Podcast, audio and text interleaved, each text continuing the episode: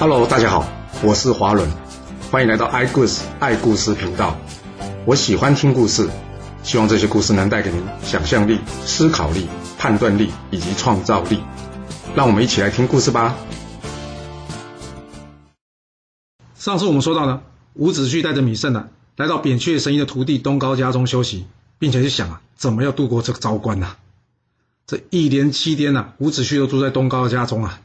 虽然是东高每天悠悠闲闲的，但是伍子胥可没这么好心情啊。他可是急得如热锅上的蚂蚁啊。当天晚上，他吃完饭后呢，他问着东高：“老前辈，我急着过昭关，你有好方法吗？”东高说了：“哎，别急，我已经帮你想出一个好方法了。不过呢，还需要我一个朋友配合。等他来了，我应该就可以送你过昭关了。好了。”我看天色晚了，你早点休息吧。我这朋友应该明天就会到了，你就等我的好消息吧。伍子胥下去之后，他想，不会吧？这东高该不会出卖我吧？对了，他说他认识韦月，该不会是要叫韦月来抓我吧？不会不会，他要是想这么做，他早就做了，不用等七天了。但是他说他有什么好方法，干嘛不直接跟我说呢？弄得神神秘秘的，难道有什么阴谋吗？伍子胥的心里响起了另外一个声音：“哎呀，伍子胥啊，你不要用小人之心度君子之腹嘛！人家好好招待你，难道你要杀了他？那这样你跟熊健有什么不一样呢？可是不行啊，小心驶得万年船，我应该要先下手为强。哎，不对啊，我要是杀了他，玮月没看到他人，那一定会派人来找他，这样我不就行踪暴露了吗？这这到底该如何是好呢？总不能在这边一直住下去吧？但是不住下去。”我又没有办法可以过这招关呢、伍子胥就这样啊，思来想去，一个晚上啊，完全没有办法入睡。隔天早上，这东高来敲门找他。伍子胥呢，将这门一推开，这东高一看到伍子胥之后，吓一大跳：“怎么会？你的头发全白了？”伍子胥还以为呢，东高是看他心情不好，在跟他开玩笑啊。他拿着镜子一照，天哪，我我我的头发怎么全白了？他当场放声大哭啊！可恶啊！我大仇没报，我人就老了。那那我还有机会报仇吗？老天啊，你会不会太没眼呐？这一旁东高就在这个时候说：“刚好刚好，真是太好了。”伍子胥一听，好好什么？东高说：“黄埔纳，你进来一下吧。”这伍子胥一看啊，黄埔纳这个人的身材外貌跟他有几分相似哎。东高说：“正是啊，我打算叫我的老朋友呢，也就是这位黄埔纳，假扮你通过糟关，到时候呢。”一定会引起一阵骚动的。当士兵们以为抓到真正的伍子胥的时候，他们的防守工作应该会放松。而这时候呢，你再趁乱通过糟关，这成功的机会就应该会大上许多啊！现在可好了，你头发都白了，来来来，你用这药水呢洗洗你的脸跟身体，这样子可以暂时改变你皮肤的颜色，让你的样子看起来更老一些。你带着一个孩子，相信不会有人发现你是伍子胥的。伍子胥一听呢，他高兴的跳起来，太好了！但他立即想到，哎，不对啊！要是我过了这招关，那黄埔纳先生怎么办呢？东高说：“这你就别担心了吧。我告诉过你啊，我是医生啊，我会救人，不会害人的。我自然有这方法可以救这黄埔纳。哎呀，现在事不宜迟啊！你们大家赶紧准备准备上路吧。”大家装扮好之后呢，这伍子胥跪下来向东高拜别啊。他跟东高说：“将来要是我有出头之日，我一定会报答您的。”东高笑着说：“我不要你报答了。”我只是听说你家三代忠良，结果呢却遭此横祸，所以我才愿意出手相助了。我先祝你一路顺风吧。接着，大家按照计划进行。果然呢，这黄埔纳才刚刚一到昭关呢，便引起士兵们的一阵骚动啊！大家呢赶紧将他抓了起来。这一时之间呢，伍子胥被抓到的消息啊，马上传遍了整个昭关。而这伍子胥呢，也就趁乱呢，带着芈胜赶紧过关。由于此时的伍子胥呢，看起来已经是个白发苍苍的老人了。士兵们哪里有办法联想得到，这个人就是伍子胥啊？以前可没有 3D 人脸辨识或是瞳孔虹膜辨识哦，所以呢，他们随便看一下就放行了。这伍子胥终于顺利就带着米胜走出昭关了。这韦月一听到，哦，抓到伍子胥啊，他赶紧呢叫人把他带过来。虽然对方坚称自己说自己叫做黄埔纳，不是伍子胥，但是韦月看他这个衣服呢，还有他的样子，怎么看都有点像伍子胥。嗯，但是声音的确不太像哎，怪。韦月心里想：“嗯，也许是逃亡在外，他的体型、样貌跟声音呢，都稍微有些变化吧。”而就在这时候，突然间有人说：“东高先生来了。”玮月一听：“哦，东高先生来了，哎哎，赶快请他进来吧。”这东高一进来之后就说：“哎，我刚刚在外面听到说你抓到伍子胥啊，恭喜恭喜啊！”韦岳说：“还不确定呢。”他说：“他不是伍子胥啊。”东高说：“不会吧？你跟伍子胥同朝当官的，你会认不出他？”韦岳说：“嗯，他的样子的确有点像，但是声音又不像，所以我一直有点怀疑啊。”东高说：“那让我来看看吧，我也见过伍子胥啊，或许我可以帮你辨识一下。”这韦岳说：“好啊。”没想到呢，这东高一看之后说：“哎，黄埔纳，怎么会是你啊？”黄埔纳说：“你还好意思说嘞？你跟我约的，结果你迟到，害我被人当成贼了，你知道吗？”这一旁的韦约一听啊，黄埔纳，对哦，这人刚刚一直说自己是黄埔纳。东高跟着韦约说：“这人是我的朋友，不是伍子胥。他呢，跟我约好要来这附近旅游，说没想到被你抓嘞。”这韦岳在看过他的通关文书之后呢，再三跟着黄埔纳致歉了，并且呢，拿了一些钱呢给这黄埔纳，讲好听的是充当旅费啊，实际上就是赔偿金呐。这黄埔纳也只好装作一副自认倒霉的样子啊，随着东高回去啊。那至于韦岳呢，啊，既然不是伍子胥，那也就只好继续好好看守这昭关了。伍子胥过了昭关之后，想说这一路平坦吧，但没想到啊，却在这里呢遇到以前在城父的熟人呐、啊。由于这个人呢，曾经陪伍子胥打过猎，所以他一眼就认出伍子胥了。不会那么巧吧？天下这么大，就在这个地方遇到熟人呐、这个人一见到伍子胥啊，他大吃一惊，说：“哎，伍子胥，你怎么在这啊？全国都在通缉你。大王说了，要是放你走的话，全家都处斩呢。”伍子胥一听，糟，该怎么办呢？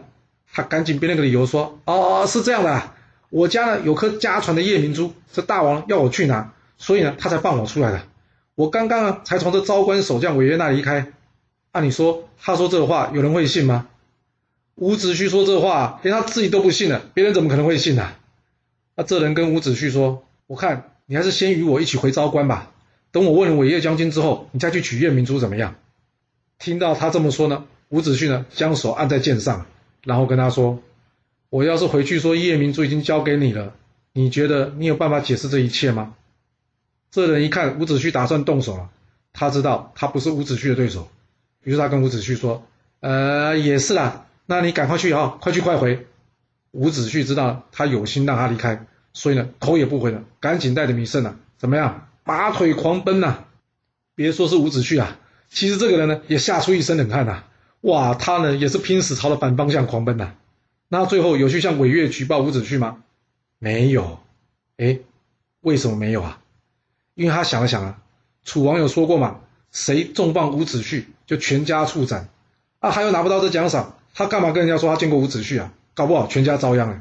所以怎么样？他最后决定啊，话呢还是少说一句比较好。虽然他是这么想，但伍子胥可不敢这么想啊。他想说，哦，这个人跑这么快，一定是去通报韦岳了。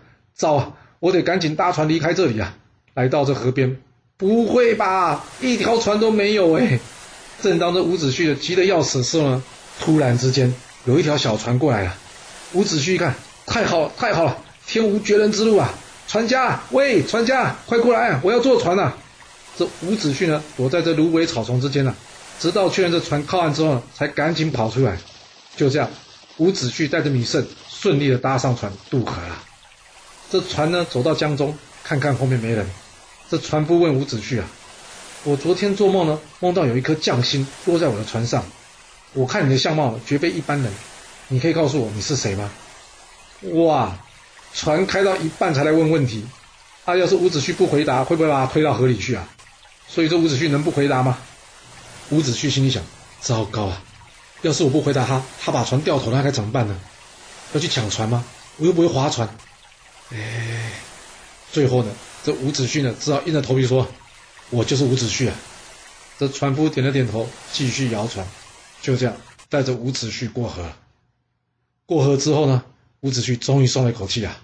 为了答谢这船家呢，他解下身上的佩剑，然后告诉船家：“这把剑呢是先王所赐，价值超过百金，我就把它送给你，当做谢礼了吧。”这船夫笑了笑说：“这楚王到处贴告示说啊，谁抓你就赏五万金，而且还封上大夫。”我连五万金的赏钱都不要，怎么会要你这百金的剑呢？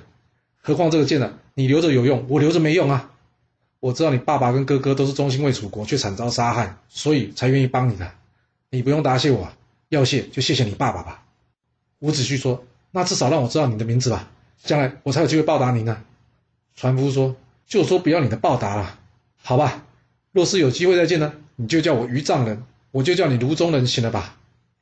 伍子胥在谢谢这个船夫之后呢，他往前走了几步，想一想，嗯，不对，他回过头了，跟这个船夫说：“鱼丈人啊，要是后面还有追兵过来，你千万可别泄露我的行踪，知道吗？谢谢你哦。”没想到这话不说还好啊，这一说呢，让这渔夫觉得我又没图你好处，你却怀疑我。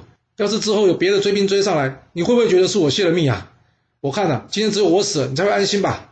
说完了，他把这船呢开到河中，然后将船打翻，溺死在这河中了。你听到这有没有觉得什么地方怪怪的？这是我觉得啊，伍子胥逃亡的过程中啊，又一个奇怪的地方，因为这船夫应该是知道水性的，他想要把自己淹死，哪有那么容易啊？还有，这伍子胥已经在逃命哎，这就像跑路的兄弟啊。他身上不需要一把枪吗？那还会把枪交给别人吗？这合理吗？要是别人看到人家有这把枪，难道不会问他这枪怎么来的吗？这样不就很容易被追上来了吗？所以伍子胥要把剑交给人家这件事，怎么听就怎么怪。不过别着急啊，怪的还不止这一件呢，我们再继续往下说啊。不过先打个岔，这伍子胥当初解剑的地方啊，听说呢就是在现在武昌东北处有个地方叫做解剑亭。就是在这个地方啊。好，我们继续接着说伍子胥的逃亡之旅吧。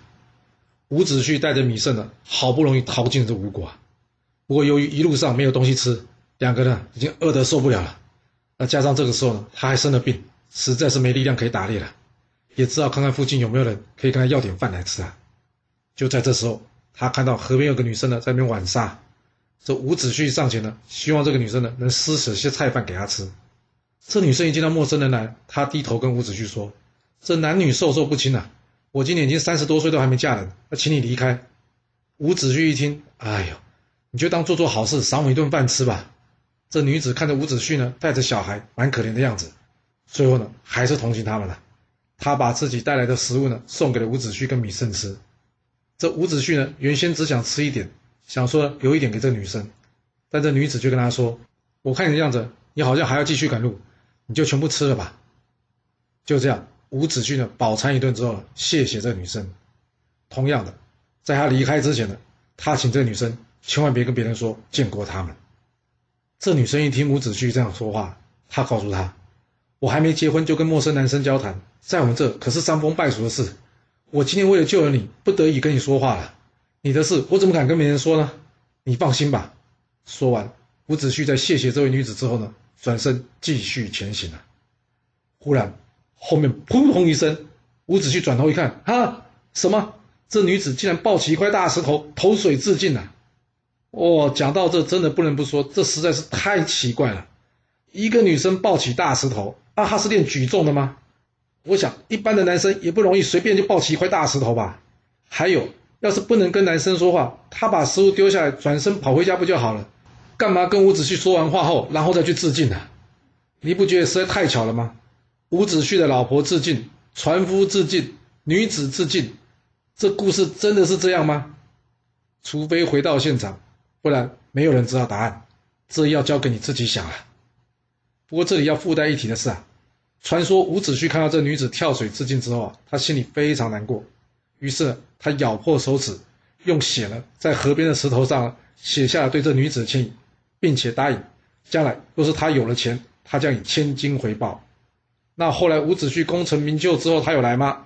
有，不过呢，因为不知道这女生呢是谁的家人，所以呢，他把这千金啊直接丢在石头旁边的河中，谢谢这位小姐。而千金小姐一词啊，据说就是由此而生啊。不过啊，还有另外一种说法，就说这千金小姐一词啊，是出自元代杂剧《薛仁贵龙归故里》中的一句台词。这到底是出自于何处呢？就交给考据人去处理吧。我们这边呢，继续接着说故事了。这伍子胥呢，继续往吴国都城前进了。来到那个地方，他看见了一个壮士正在与人搏斗。哇，两个人杀红了眼了，一旁的人劝都劝不住。但就在这时候呢，有一位老太太突然间喊了一声：“专诸，不可以啊！”哦，这个壮士当场松手，然后转身回家。伍子胥被这奇怪的画面给吸引住了。他问一旁的人：“哎，刚刚是怎么回事啊？”一旁的人跟他说：“哦，你是外地来的吧？这专诸呢，可是我们这里公认的勇士啊，他能力敌万人呐、而且最爱打抱不平啊。一遇到有不公平的事，他就帮人家出头。不过呢，他非常的孝顺，而且听他妈妈的话，所以啊，只要他妈妈一叫啊，就算他再生气啊，他都会马上住手了。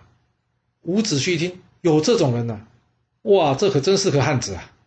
隔天，伍子胥专程来拜访这专诸。专诸在听完伍子胥的故事之后呢，他建议伍子胥啊去找吴王帮忙。伍子胥说：“可是我没有人引荐，不知道如何开头啊。”专诸一听，嗯，也是哎，不过我现在要顾家，也帮不了你啊。伍子胥说：“我听乡里的人说你是个孝子，要是你不嫌弃的话，我想跟你结拜成为兄弟啊。”专诸一听，我怎么会嫌弃呢？你可是楚国大臣呢，我这样算是高攀了吧？说完了，两人当场结拜成为异姓兄弟啊。因为伍子胥年纪比较大，所以伍子胥是兄长，而专诸呢成为弟弟。隔天，伍子胥向着专诸辞行，他说：“我想去吴国都城里碰碰运气。”专诸告诉他：“吴王僚这个人呢、啊，好勇骄傲，不是块料。倒是他弟弟公子光，礼贤下士，看来将来会有一番成就的。”伍子胥在听完专诸的提醒之后呢，谢谢他，然后怎么样，启程前往吴国都城了。来到吴国都城之后，伍子胥一看，嗯，没办法哎。没有人可以引荐，那怎么办呢？那就得怎样出奇招？他请这米胜呢，先到郊外等他，他自己一个人则是到吴国都城大街上，怎么样？假扮乞丐，吹着箫，唱着歌，学起了宁妻扣脚的招式啦。但是宁妻扣脚，是因为他知道对方是齐桓公，而且会经过此地。啊，伍子胥一个人在大街上吹箫，是要吹给谁听呢、啊？诶，还真的有人在听呢。这个叫做背离。这背离的专长是看相，前面不是说过吗？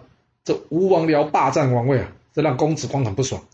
但不爽归不爽啊，大臣们都是倒向吴王僚的，所以公子光也只能隐忍不发。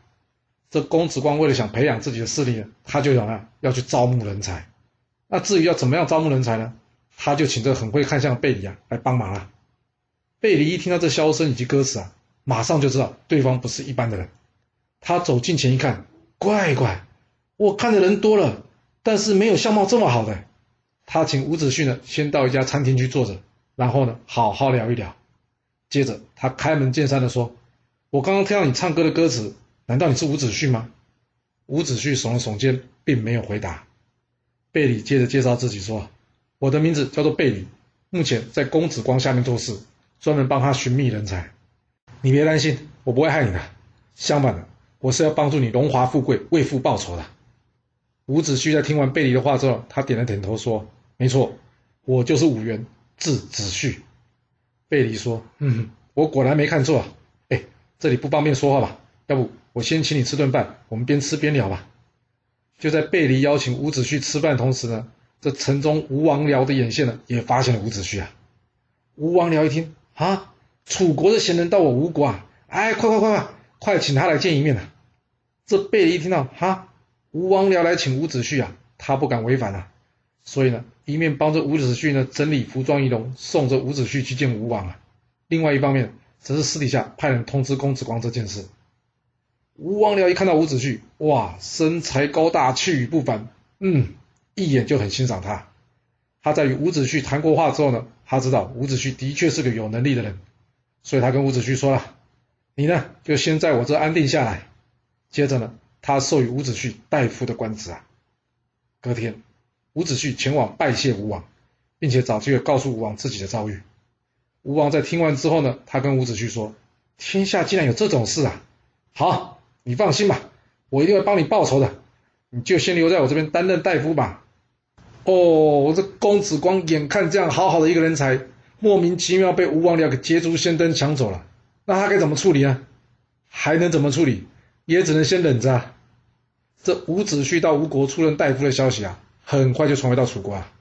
这费无忌跟楚平王说：“大王，这伍子胥带着米胜啊，跑到这吴国去，而这米胜祖母现在正在云阳，会不会他会跟伍子胥联系来攻打我们楚国啊？”